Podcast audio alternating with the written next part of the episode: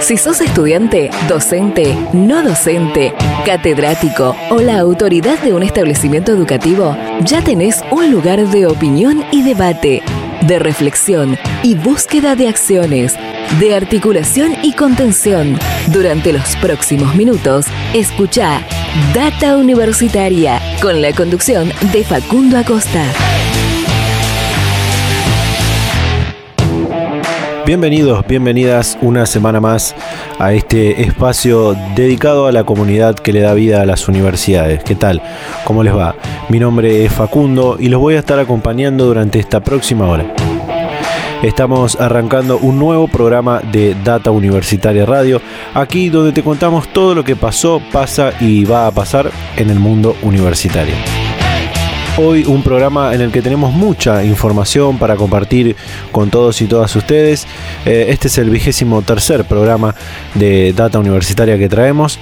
Eh, hoy un programa en el que en un rato vamos a estar hablando con el rector de la Universidad Pedagógica Nacional. Vamos a hablar de muchos temas seguramente de la educación, eh, de la virtualización de las universidades, eh, del futuro de la educación universitaria, de, varios temas que nos interesa hablar con, con, el, rector de la, de la UNIPE.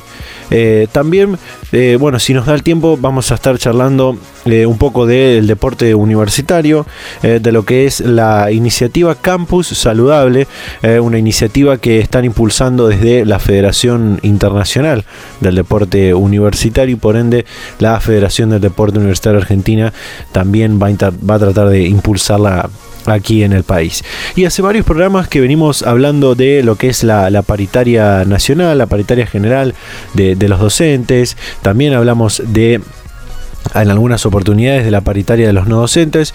Y bueno, eh, en este programa vamos a estar hablando ya, está en línea para charlar con nosotros el secretario general de la Federación de los Trabajadores de las Universidades Nacionales, Walter Merkis, eh, al que lo vamos, le vamos a dar la bienvenida a Data Universitaria para charlar un poco sobre esto. Walter, ¿qué tal? ¿Cómo estás? Bienvenido. ¿Qué tal? ¿Cómo están? Un gusto estar con ustedes. Así que el tema universitario es el que nos apasiona y celebro que ustedes tengan un medio que se dedica al tema.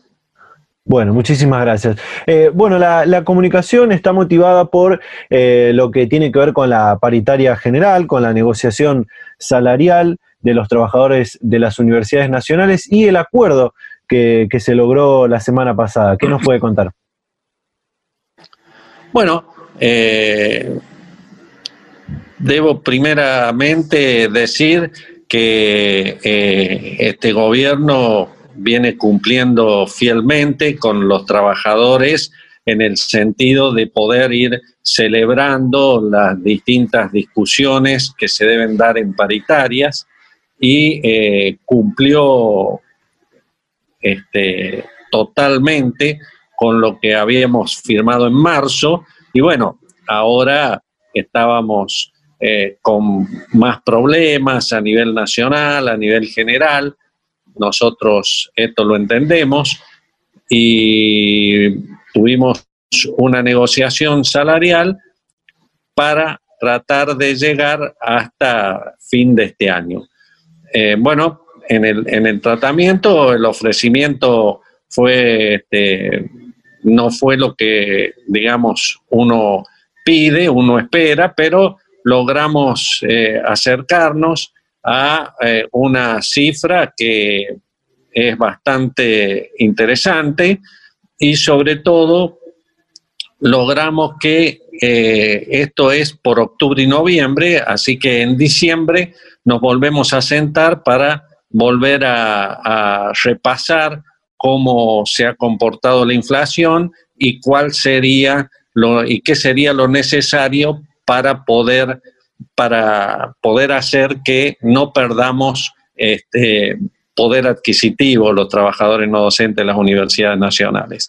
Bueno, logramos un acuerdo en el orden del 7%, que es una cifra y un acuerdo similar a la que el Estado Nacional le dio a, los, este, a todos los trabajadores estatales dependientes del Estado Nacional, y eh, bueno, nosotros entendimos que está haciendo un fuerte esfuerzo en ese sentido, el gobierno nacional, y, eh, logramos que se aceptara, se aprobó por unanimidad del Consejo Directivo, que tuvo la presencia de 56 gremios adheridos a nuestra federación, que es única a nivel nacional, y pudimos de esta manera eh, este, dar este paso que creo que es importante porque todo lo que va sumando sirve para poder ir eh, arrimando. También es cierto que los trabajadores no docentes hemos estado, eh, en virtud de la situación general, en una actitud totalmente solidaria para, con el resto de los trabajadores, eh, tanto estatales como del resto de las actividades privadas también, porque el Estado está colaborando con la actividad privada también para poder sobrellevar esta pandemia que nos azota. Y me parece que eh, es un acuerdo que para nosotros eh, fue interesante, fue importante, por esto que termino de, de decir, ¿no?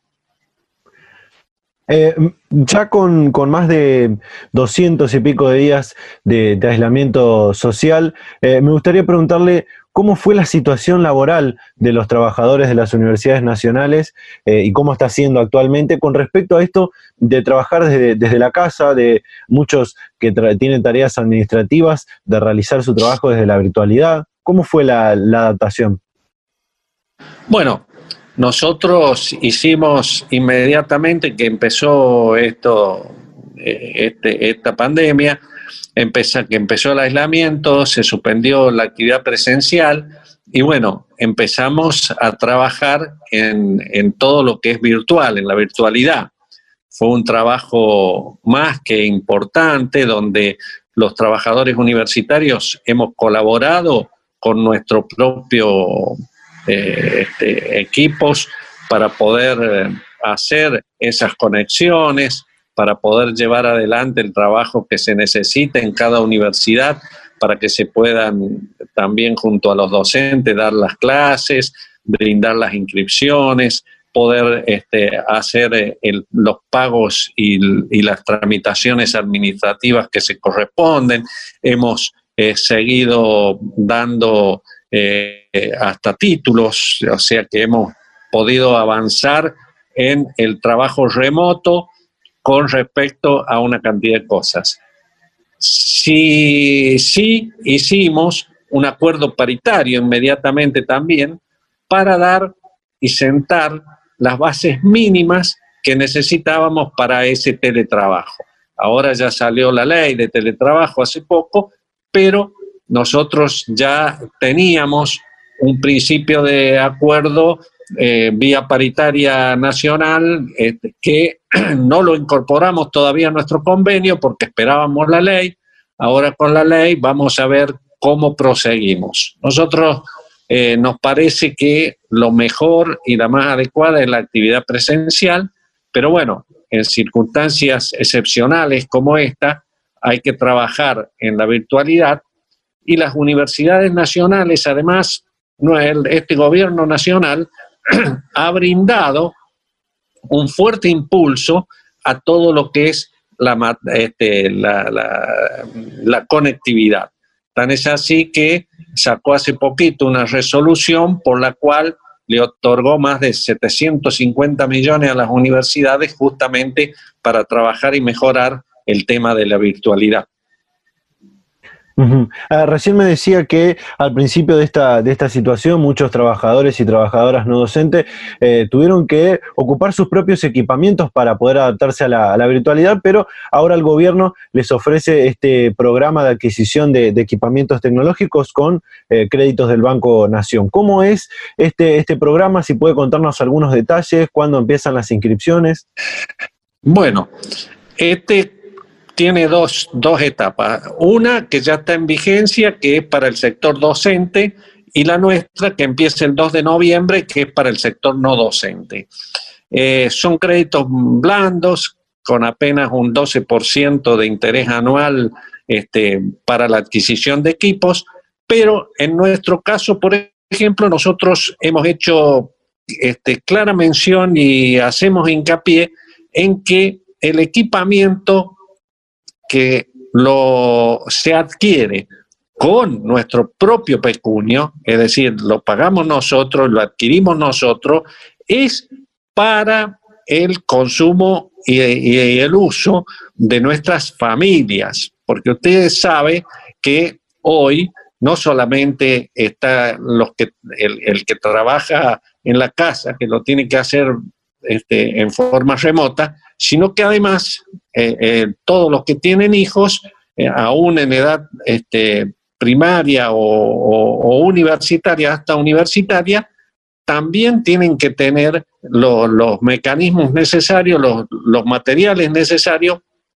los equipos necesarios para poder tener esa conexión que le permite este, tomar sus clases. Entonces, obviamente que nosotros vemos que en una vivienda, ya un simple equipo no es suficiente. Hace falta mejorarlo. Bueno, si las universidades pueden proveer equipos que eh, no lo han hecho en la mayoría de los casos, bueno, eh, hay una justificación. Pero los que nosotros adquirimos por nuestra cuenta, consideramos que no pueden ser para el uso o el trabajo. Tienen que ser para el uso de la familia, para las necesidades de desarrollo de esa familia.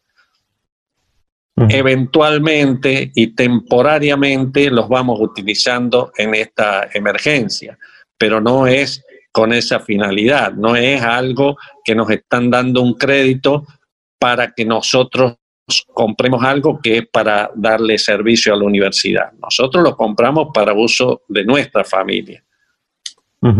Eh, Walter, por último, eh, teniendo en cuenta que eh, se han logrado los consensos necesarios para que en algunas partes, en algunas regiones del país se pueda volver a, la presencialidad en la educación obligatoria, en la educación básica. Me gustaría preguntarle, ¿esperan que esto mismo suceda, que, se reúna a, la comunidad universitaria antes de fin de año para pensar la, vuelta presencial para el próximo año seguramente?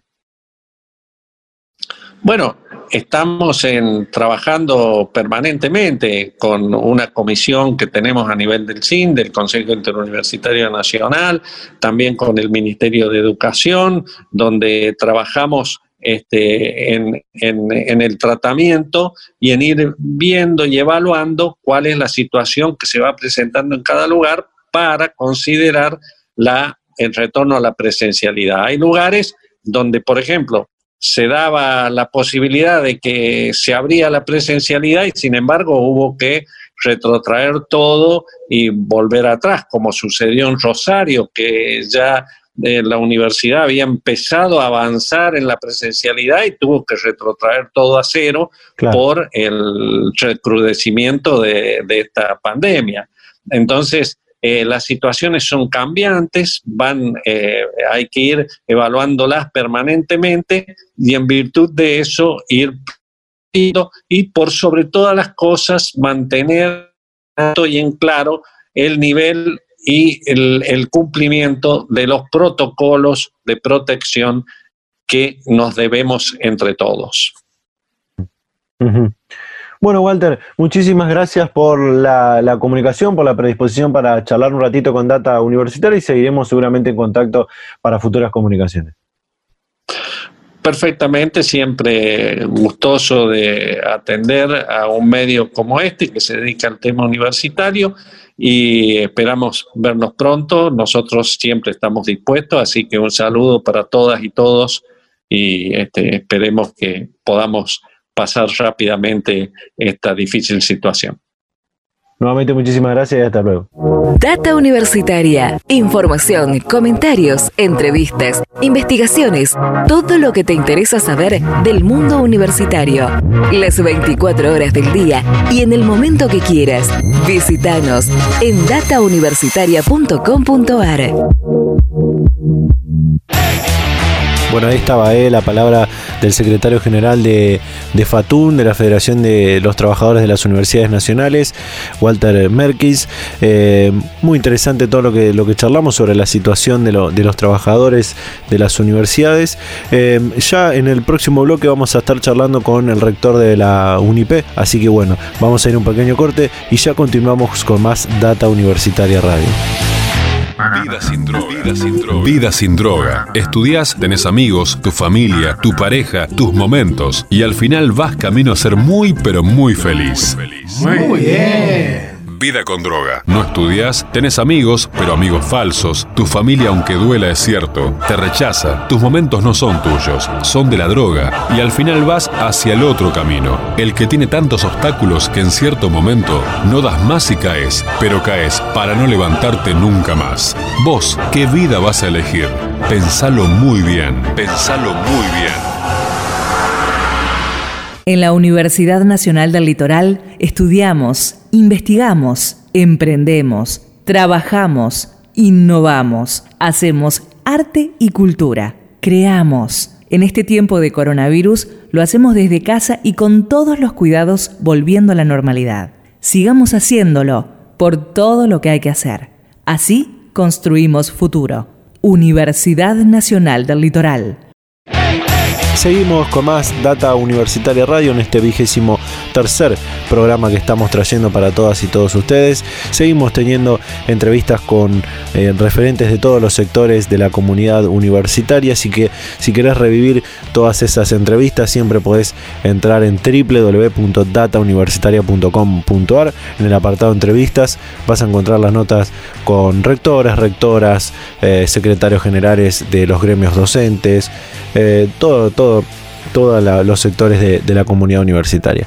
No lo vamos a hacer esperar más porque está para charlar con nosotros el rector de la Universidad Pedagógica Nacional, Adrián Caneloto, eh, al que le damos la bienvenida a Data Universitaria. Adrián, ¿qué tal? ¿Cómo estás? Bienvenido. ¿Qué tal? ¿Cómo te va? Encantado. Gracias por la entrevista. Bueno, para ir arrancando, porque son varios los temas que queremos charlar con usted, eh, en primer lugar, eh, me gustaría preguntarle cómo se adaptaron a la virtualidad frente a esta situación de aislamiento social obligatorio por la pandemia del coronavirus. Mira, en el caso de la UNIPE, la, la adaptación fue bastante simple porque la universidad ya venía funcionando de manera semipresencial en todas sus propuestas, con mayor o con menor carga digital, digamos, pero eso ya existía, con lo cual el traspaso eh, fue más sencillo, eh, porque había, digamos, una rutina institucional, había docentes que ya estaban acostumbrados a un cierto trabajo, lo que no significa que no haya habido que acelerar cosas, tiempos, hubo que hacer ajustes sobre todo lo que tiene que ver con lo administrativo, los no docentes, eh, bueno, muchos se llevaron sus equipos y sus cosas para poder trabajar desde su casa y en el caso de los docentes, aunque la mayoría, como te decía, venía trabajando con un formato semi presencial, eh, sí tuvieron que eh, revisar contenidos, en algún caso reconducirlos, eh, achicarlos para pasarlos al cuatrimestre siguiente. Se, reformularon, por supuesto, todas las intervenciones en la página para que se pudiera pasar, eh, en, la, perdón, en el aula virtual, para que se, se pudiera pasar a la educación remota lo más tranquilamente posible. Hubo un trabajo importante que nos demandó mucha energía institucional, pero fue bueno, digamos, de parte de los coordinadores y de los secretarios de la universidad para contener sobre todo a los estudiantes de primer año, que eran ni solo más dañados porque, bueno, los que menos contacto habían tenido con la universidad, en algunos casos escasas dos semanas y en otros ni siquiera, como en el caso de los posgrados, los que recién se iniciaban, bueno, se iniciaron directamente bajo la forma remota. Entonces, en general, desde lo académico, yo lo que diría es que fue bastante tranquilo con los ajustes necesarios que hubo que hacer en las aulas con algunos planteamientos pedagógicos de los docentes para construir eh, traspasos, digamos, de contenidos, reformulaciones que se fueron dando más que nada hacia el fin del cuatrimestre. Eh, ayudó mucho la aparición de Zoom o de Meet, digamos, de todo lo que es instancias sincrónicas y, por supuesto hubo una reformulación también de la evaluación, eh, tal y como se venía dando hasta aquí, lo cual tiene su lado positivo porque también obligó a, repensar los modos de evaluar, ¿no? Y después en el lado de los no docentes y del administrativo, ahí eh, no hubo grandes inconvenientes, pero sí hubo que hacer un trabajo sobre todo de proveer de equipos y establecer algunas rutinas eh, que se fueron ejecutando más que nada de las secretarías y de los responsables para tener reuniones más periódicas, eh, todavía Zoom, por supuesto, para poder ir controlando, encauzando las demandas, trabajando, bueno, tratando de paliar la no presencialidad con estos mecanismos. ¿no? Claro.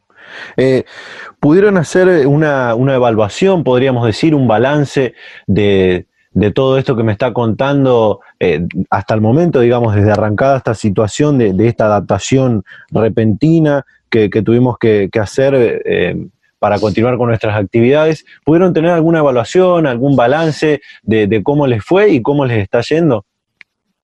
Eh, no hicimos una evaluación formal, sí hay evaluaciones que van haciendo las distintas áreas, también para plantearse el cómo sigue, digamos, y cómo vamos adaptándonos. Eh, hay evaluaciones parciales que se fueron haciendo desde las secretarías, sobre todo de la Secretaría Académica y la Secretaría General, para poder ir tomando resoluciones, porque viste que la pandemia tampoco es un continuo, digamos, lo que vimos fueron como etapas, cada etapa eh, iba planteando algunos desafíos nuevos, eh, entonces lo que hubo eh, más que nada desde estas dos secretarías fue un trabajo con las respectivas áreas involucradas, que significó, digamos, una evaluación in situ, ¿no?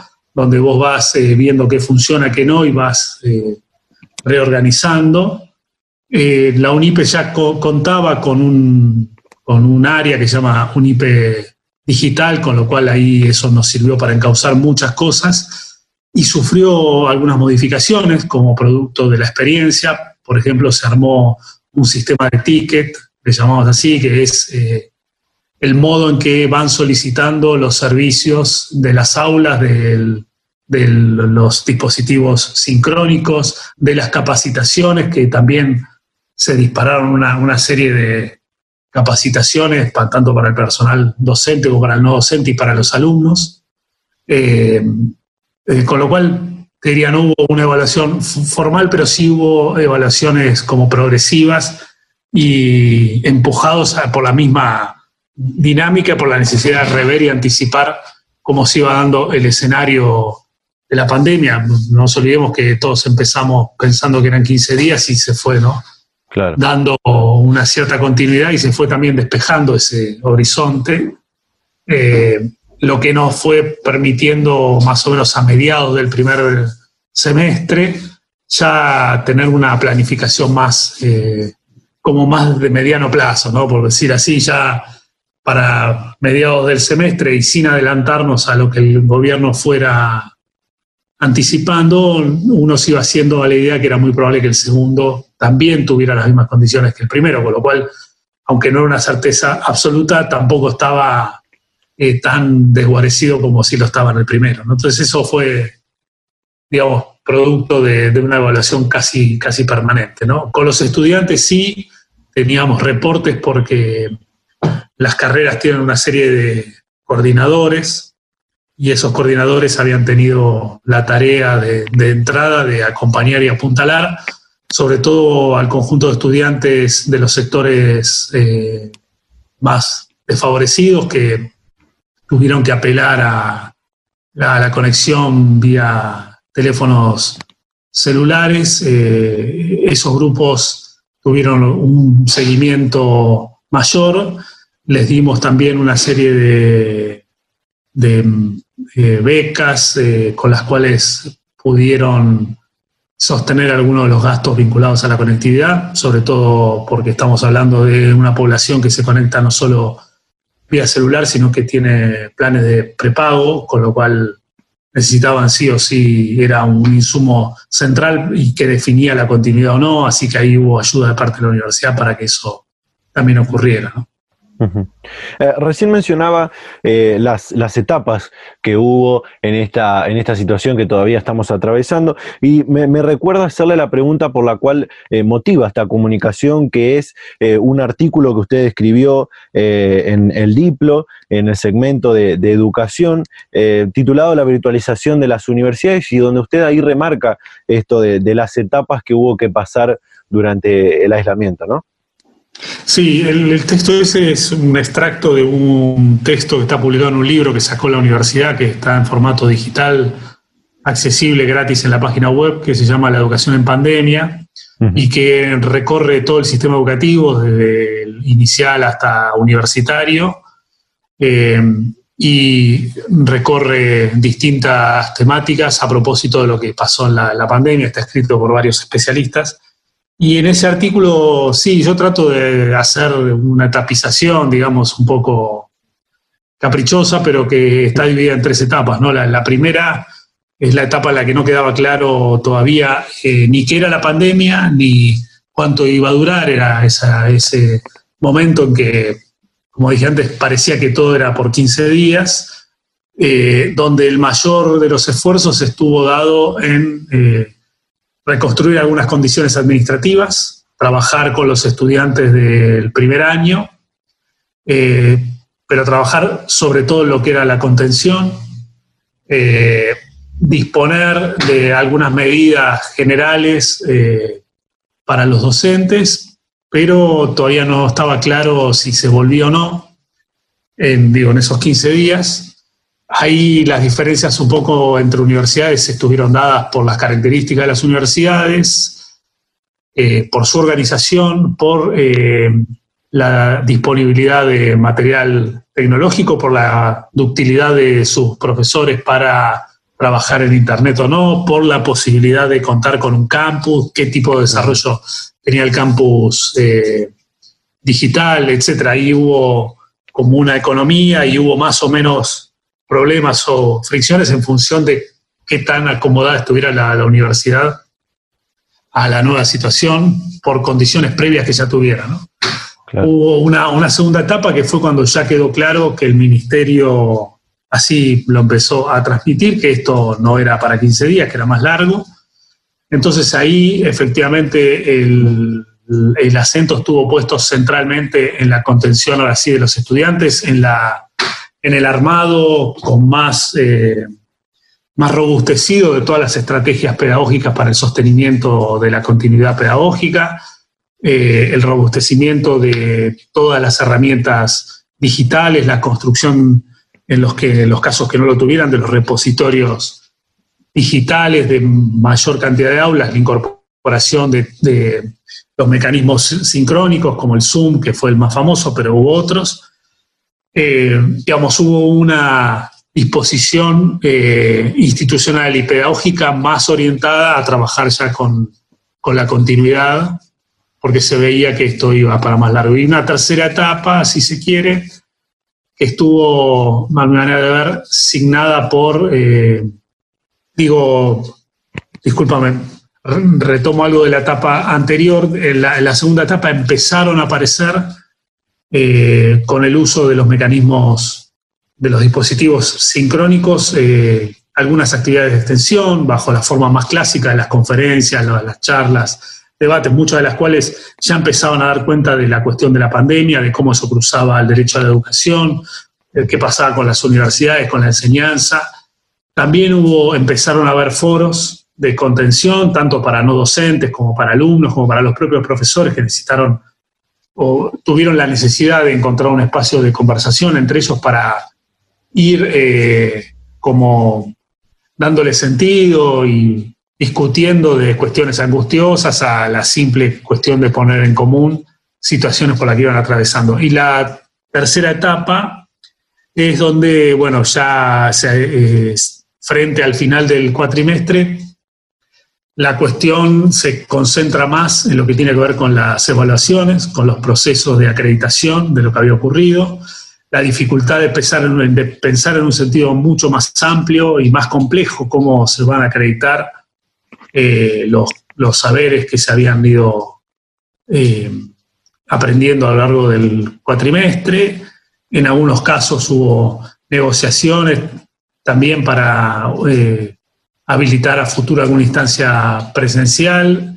Hubo todo un trabajo de acondicionamiento y uso, y eso creo que va a quedar, digamos, como uso del orden de la innovación, de, las herramientas tecnológicas, con, con exámenes, eh, tesinas que se presentaban de licenciaturas o tesis de maestrías a través de, de Zoom, eh, interactuando con, con, varios docentes, eh, bueno, todo lo que tuvo que ver con, con la reformulación de esos mecanismos, eh, varios de, dentro de lo que son las evaluaciones universitarias. ¿no?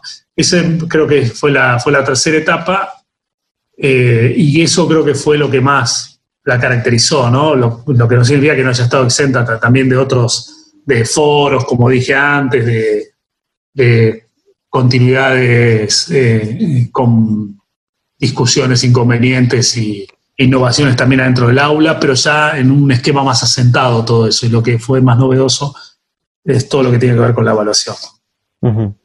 Eh, en este artículo, al, principio de este artículo, eh, usted señala que con el decreto presidencial en el que se, se, instala el aislamiento social, arranca un proceso de educación de emergencia. Eh, me gustaría preguntarle si ese proceso, eh, ¿cuánto va a durar ese proceso o cuánto duró ese proceso? ¿Seguimos en ese proceso de educación de emergencia o ya estamos más en una cuestión de que la, virtualidad ya es un, hábitat eh, nuevo para los, para los estudiantes universitarios, para los docentes?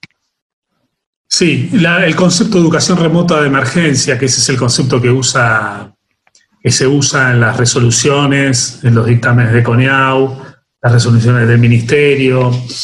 Eh, es un concepto eh, burocrático en el sentido en que es un paraguas que permite encauzar eh, todo lo que está ocurriendo y lo que vino ocurriendo desde la pandemia hasta acá y sigue y probablemente continúe hasta que estén las condiciones dadas para ubicar el proceso de lo que se está llevando adelante, es decir, las carreras, las cursadas, los exámenes, toda la vida académica y administrativa, eh, por fuera de las categorizaciones que ya existían, que es la educación a distancia y la educación presencial. Como tanto la educación a distancia como la educación presencial están reguladas por eh, el Ministerio, por la CONIAU, había que encontrar un término que permitiera salir de esas dos regulaciones justamente para tener un paraguas que quedara que nos resguardara, digamos, de, la regulación, ¿no? Eh, porque si no hubiéramos entrado, bueno, y ese paraguas es la educación remota de emergencia, ¿no? ¿En, qué sentido? Es que lo que se estaba haciendo no podía calificar como educación a distancia porque si no hubiera tenido que tener una serie de regulaciones específicas que ya estaban dadas y muchas de las universidades, por no decir la gran mayoría, no lo tenía y no había tiempo para hacerlo. Entonces, el modo de encontrar un camino por fuera de esa regulación que no sometiera a las universidades a una serie de evaluaciones y de presiones que era imposible llevar adelante, se encontró por esa vía, ¿no? Eh, con lo cual quiero decir, eh, primera idea, este concepto de educación remota de emergencia es un concepto que permite encauzar una situación en términos administrativos, burocráticos en este sentido. ¿no? Después, lo que vos me decís, eh, sí, es cierto.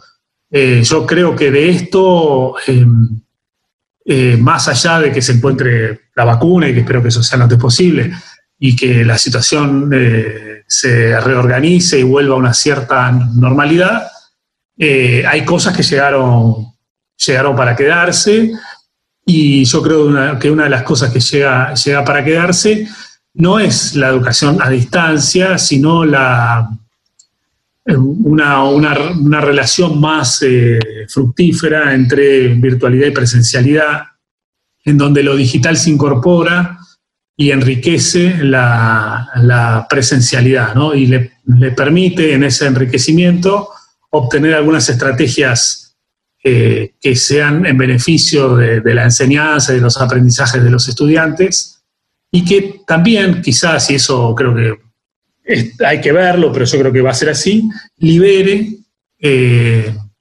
algunos tiempos que beneficien sobre todo a los estudiantes, también a los docentes, en lo que tiene que ver con la movilidad y el, traslado, lo que no significa que eso vuelva más sencilla la cursada de una carrera, pues ya sabemos que eh, el problema de la virtualidad eh, eh, supone, la virtualidad supone un trabajo más complejo por parte de los estudiantes, también un trabajo más complejo por parte de los, de los docentes para el, armado de las clases, pero si uno logra como dije antes, la, la, mixtura entre lo presencial y lo virtual, creo que ahí hay un ciclo virtuoso que se puede generar y que va a liberar algunos tiempos y va a permitir que esos tiempos también se dediquen al estudio, sobre todo porque estamos hablando de que la gran mayoría de nuestros estudiantes son de, sobre todo universitarios, son estudiantes que trabajan, entonces ahí lo virtual puede jugar un rol siempre y cuando sea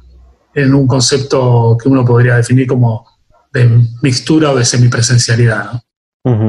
Eh, como sabemos, eh, esta virtualidad obligada, esta virtualidad forzosa tal vez también, eh, tiene sus cosas buenas y tiene sus, sus cosas negativas. Entre sus cosas negativas creo que las desigualdades se han acrecentado mucho. me gustaría que me, que me dé su, su opinión acerca de esto. Sí, sin duda eh, uno de los problemas son las desigualdades eh, en varios sentidos, las desigualdades sociales, territoriales, las desigualdades de conectividad, de acceso y uso de las tecnologías. Ahí el Estado va a tener, tener un rol importante porque los países de América Latina es el Estado el que puede producir el cambio que hace falta para generar esas condiciones, sobre todo la conectividad, el acceso a las tecnologías. Eh, también las diferencias de capital cultural, que por ahí pueden ser menos visibles, pero eh, no todos los estudiantes tienen una biblioteca, eh, pares o padres a los, que, a los que recurrir ante alguna situación, sobre todo me, estoy refiriendo a los lo de primer año, ¿no? Entonces ahí hay condiciones simbólicas, materiales que hay que, a las que hay que estar atentos y son muy importantes y ahí las ayudas que de la universidad se puedan hacer son las que cambian y determinan que un estudiante continúe o no. Y que continúe además, eh, que progrese en, el estudio y que se pueda recibir. Eh, me referías a, la, a, las desigualdades. Lo que también creo eh, es que hay algunas limitaciones, es decir, que las tecnologías, lo digital, tienen una doble cara, ¿no? Por un lado es el mundo, es, eh, forma parte del mundo real, es un mundo que habitamos, que hoy con más insistencia, pero que ya existía y forma parte de, nuestra realidad, no es una cosa irreal o extemporánea, digamos. Eh, con lo cual, por un lado, tiene el peso de lo concreto de, de la realidad y por otro lado, las limitaciones que también tienen términos eh, de transmisión de los conocimientos. Yo no creo que, la, que todo pueda ser resuelto digitalmente, creo que hay cosas que requieren de la presencialidad, eh, de una cierta articulación con lo, con lo presencial, eh, pero creo que hay que trabajar para que esas limitaciones de, lo digital eh, vayan cediendo, digamos, eh, para que uno le vaya encontrando la vuelta. Creo que hay que salir de un esquema muy cómodo que hubo hasta aquí, sobre todo por, por una serie de referentes de lo que es la telemática a nivel internacional, que básicamente lo, que hacen es reproducir esquemas de recetas y muy alejadas de, de las necesidades reales de las universidades y empezar a, trabajar, a construir conocimientos sobre el uso de las tecnologías y sobre todo atendiendo al uso pedagógico, es decir, a, cuánto efectivamente y de qué manera, cómo contribuyen a la transmisión de conocimientos. Data Universitaria. Información, comentarios, entrevistas, investigaciones, todo lo que te interesa saber del mundo universitario. Las 24 horas del día y en el momento que quieras. Visítanos en datauniversitaria.com.ar. Bueno, vamos a ir eh, a un pequeño cortecito. Eh, le vamos a pedir al rector que se quede ahí un, segundito en línea. Vamos a un pequeño corte y ya continuamos con más Data Universitaria Radio. En la vida tenés amigos de toda clase. Están los que te quieren y los que también te quieren ver destruido.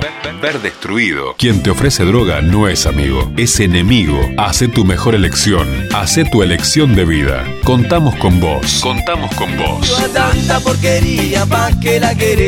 Tanta porquería, ¿pa' que la querés? Seguimos en Data Universitaria Radio, seguimos charlando con Adrián Caneloto, el rector de la Universidad Pedagógica Nacional. Eh, me quedó preguntarle eh, por eh, los resultados de lo que es el programa Aprender, los resultados del año 2019, donde muchos están preocupados por los resultados que hay en el área de, de las matemáticas, donde más de un 70% de los estudiantes del secundario termina sin saber lo básico en esta, en esta materia. ¿Cree que esto eh, esta situación se va a acrecentar este año si se haría una evaluación eh, con esta coyuntura, con este contexto que estamos atravesando? Es probable que la coyuntura, por su particularidad, no pueda ser eh, sometida a los mismos parámetros que la evaluación del 2019, que es a la que te estás refiriendo con el aprender. Claro.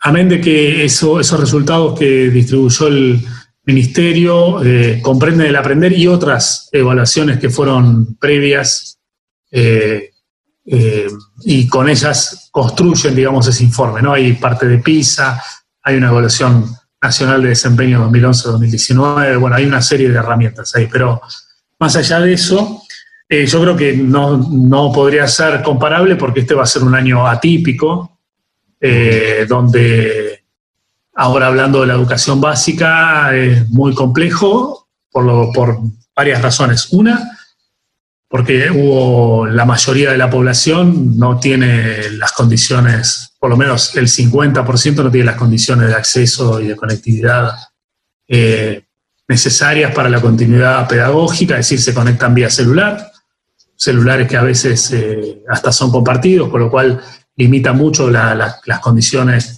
que en términos pedagógicos eso pueda eh, habilitar.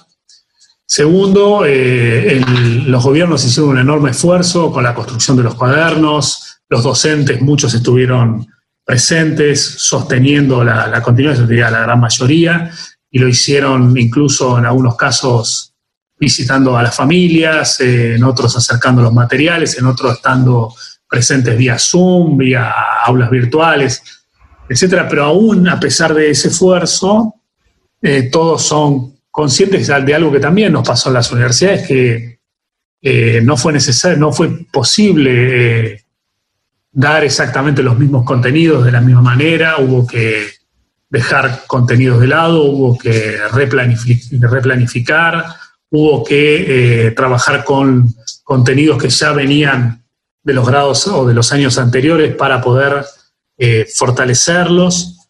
Y no es lo mismo la situación, eh, aún en las condiciones de conectividad, no es la misma la situación pedagógica en la primaria que en la secundaria y mucho menos en el terciario o en la universidad. Entonces hay también los grados de autonomía de los estudiantes juegan son un factor muy importante, ¿no?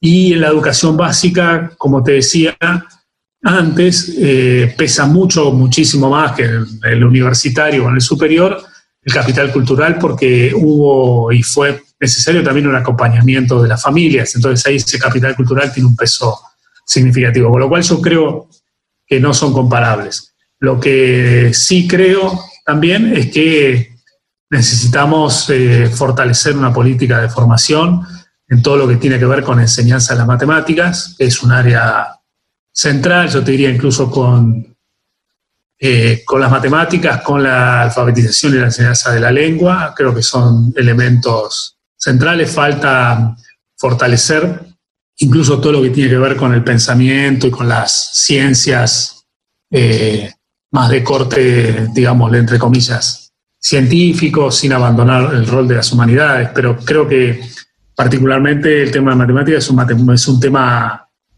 eh, que arrastramos, digamos, que forma parte de los desafíos que, la Argentina tiene, que ha hecho mucho, pero que como todos los cambios en estos campos, en el campo educativo, demandan tiempo y demandan continuidad, sobre todo. ¿no? Hace falta que esto sea un esfuerzo continuo y ahí creo que por lo menos nosotros como Universidad Pedagógica tenemos un rol importante que cumplir, eh, acercando a los docentes una formación sistemática, que creo que es un elemento que hasta aquí no se recogió, que es muy importante, que la formación continua, permanente de los docentes pueda inscribirse dentro de una formación sistemática, es decir, una formación que sea duradera en tiempo, que permita acreditar grados, es decir, que uno pueda hacer una licenciatura, construir una especialización, una maestría, doctorado si se quiere,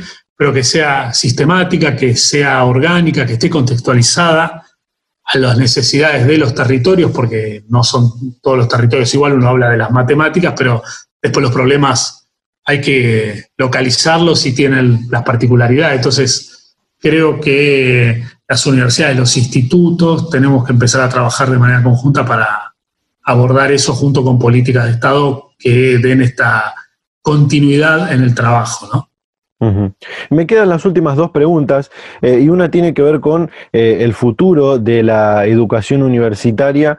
Eh, el futuro para el próximo año, que seguramente va a ser con la virtualidad también, para los próximos años también es la pregunta.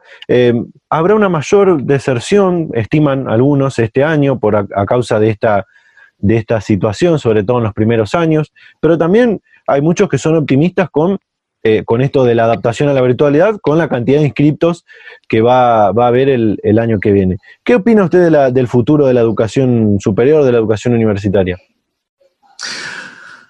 Yo creo que, lo que dije antes, creo que como futuro eh, va a haber una, una suerte de bimodalidad, ¿no? una incorporación de las tecnologías que no va a hacer desaparecer lo presencial, porque como dije antes, creo que hay cosas que solo se pueden hacer de manera presencial y que tienen, y que en un punto lo, presencial es irreemplazable, para muchas operaciones que hay que hacer con los estudiantes, pero también para la vida académica, para la vida política que toda universidad tiene, eh, para la vida administrativa, digamos.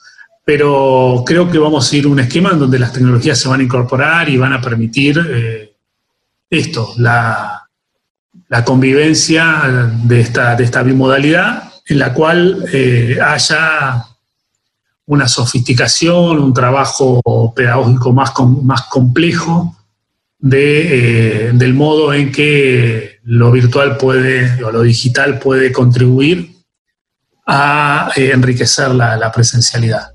Y eso va a liberar tiempos y también eh, yo siempre pienso en la, cantidad de horas que cualquier estudiante, muchos pierden eh, o toman, digamos, de su tiempo para trasladarse de su trabajo a, la universidad, de la universidad a la casa, digamos, eso es tiempo que uno gana y puede utilizar en el estudio, ¿no? Pero para eso va a hacer falta una serie de recursos, como dije antes, bibliotecas virtuales, eh, conectividad, distintos tipos y dispositivos eh, de atención de los estudiantes y de los docentes, etc. Pero creo que eso, eso puede ser un camino provechoso pensando en el futuro. Eh, lo otro que me preguntabas era, repetime la, pregunta. Eh, el futuro de la educación universitaria, hasta ahí estábamos hablando. No, yo que creo que es eso. Digamos que yo lo veo al menos ahí. Eh, en ese punto habrá que ver luego cómo, cómo se dan las condiciones para que eso se sostenga, pero creo que en ese sentido hay, hay, una, hay, una ganancia, ¿no? Eh, después, eh, eso, si va, a, vos me decías si hay una caída de los estudiantes, fruto de la pandemia, Eh, en, la, mayoría de las situaciones hubo una, caída, por lo que uno pudo conversar, no hay datos aún, eh, de los estudiantes de primer año. No fue tan dramática, en algunos casos estaba dentro de los parámetros normales, yo te diría en buena parte de los casos está dentro de los parámetros normales. Eh, creo que eso va a significar que muchos vuelvan a inscribirse el año próximo. Eh, esa caída, los factores seguramente sean múltiples, eh, pueden haber tenido que ver también con los desajustes laborales familiares y propios, con los problemas de la conectividad, con eh, la propia primera experiencia, la, falta de comprensión de, cómo funciona la universidad. No hay que olvidarse que y entrar a la universidad no es entrar a una segunda naturaleza, digamos. Eso implica un, trabajo de acomodamiento respecto de lo que de la relación con los saberes que la universidad eh, produce eh, eh, y el modo en que interpela a los estudiantes, pero también supone el conocimiento una serie de reglas, de, modos de, de, jugar el juego, por decirlo así, el juego universitario que es necesario aprender y que los estudiantes de primer año justo estaban, digamos, en el inicio de ese proceso y eso también pudo haber jugado en contra, ¿no? Eh, pero creo que sí vamos a tener una afluencia mayor de matrícula porque muchos de ellos van a volver el año próximo, ¿no? Y va a ser también un año atípico, ¿no? Yo creo que el año próximo va a ser un año que vamos a tener que pensar en un ingreso quizás eh, demorado eh, en el tiempo, porque eh, según circula y habrá que ver cómo se termina confirmando, los alumnos de, los últimos años de la escuela secundaria van a quizás a, extender su tarea en el mes de marzo, algunos estarán rindiendo materias en el mes de abril, con lo cual las universidades vamos a tener que también pensar algunos mecanismos para que puedan incorporarse a posteriori lo que habitualmente es el calendario académico universitario, ¿no? Bueno, Adrián, voy a cerrar con esta, con esta pregunta. La verdad, muchísimas gracias por toda esta, esta entrevista que nos ha, nos ha concedido. Eh, ¿Cómo va a cerrar el año la UNIP en este año seguramente muy atípico para, para muchos? Nosotros vamos a cerrar un año eh, con muchas novedades eh, y importante porque estamos creciendo en la cantidad de alumnos. Esperamos el año próximo incorporar unos 6.000, 7.000 alumnos más eh, de grado, eh, más los de posgrado, más la formación continua. La universidad, a pesar de las dificultades, continuó trabajando en formación continua con las provincias. Estamos proyectando eh, la sede nuestra en Pilar, en el Gran Buenos Aires, además de la sede en la ciudad de Buenos Aires, que estamos, si va todo bien, concluyendo con las obras entre diciembre y febrero.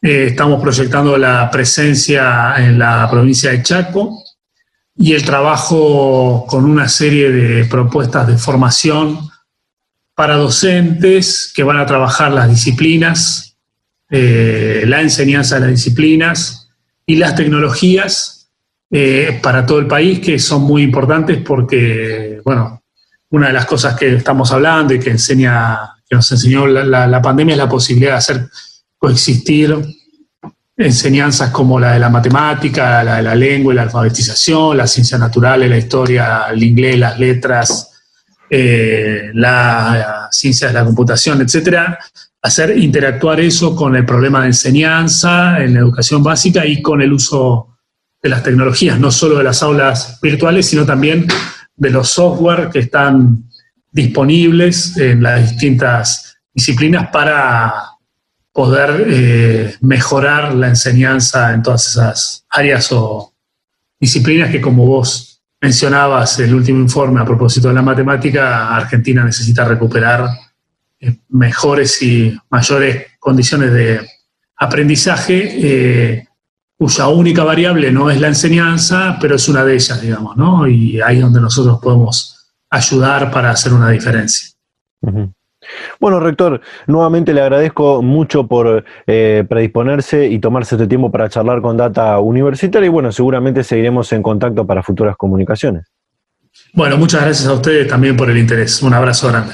Hasta luego. Data Universitaria. Información, comentarios, entrevistas, investigaciones. Todo lo que te interesa saber del mundo universitario. Las 24 horas del día y en el momento que quieras. Visítanos en datauniversitaria.com.ar. Y llegamos al final de este programa de Data Universitaria Radio. Muchísimas gracias eh, nuevamente al rector de la Universidad Pedagógica Nacional, Adrián Caneloto, por toda la charla que hemos tenido eh, acerca de, la educación, de la educación universitaria, de la, virtualidad y demás. Eh, así que bueno, muchísimas gracias también al, al secretario general de, FATUN por la, comunicación que tuvimos al principio. Seguramente habrá, se habrá notado por ahí alguna que otra cuestión eh, un poco rara o distinta de los últimos programas, pero bueno, en esta oportunidad estamos eh, grabando todo a través de la conocida y famosa plataforma Zoom, que se hizo muy conocida en esta situación que estamos atravesando. Eh, así que bueno, seguramente se habrán dado cuenta y bueno, es justamente por eso. Les recuerdo que todo lo que compartimos en este ciclo radial eh, también lo podés encontrar las 24 horas del día, los 7 días de la semana en www.datauniversitaria.com.ar. Así también compartimos toda la información de lo que pasa y va a pasar en el mundo universitario. También nos pueden seguir en nuestras redes sociales, en Facebook arroba data universitaria, en Instagram también arroba data universitaria, en Twitter arroba dt universitaria y nos pueden encontrar por supuesto en todas las otras eh, plataformas.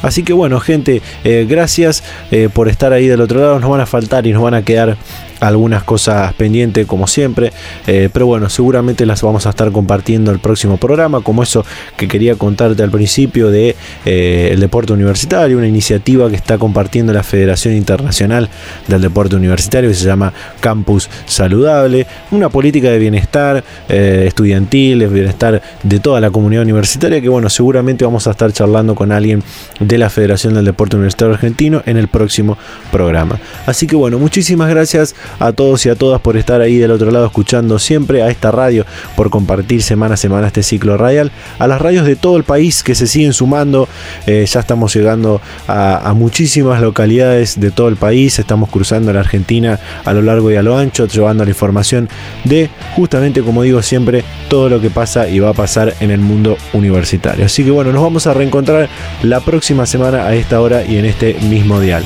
Chau chau.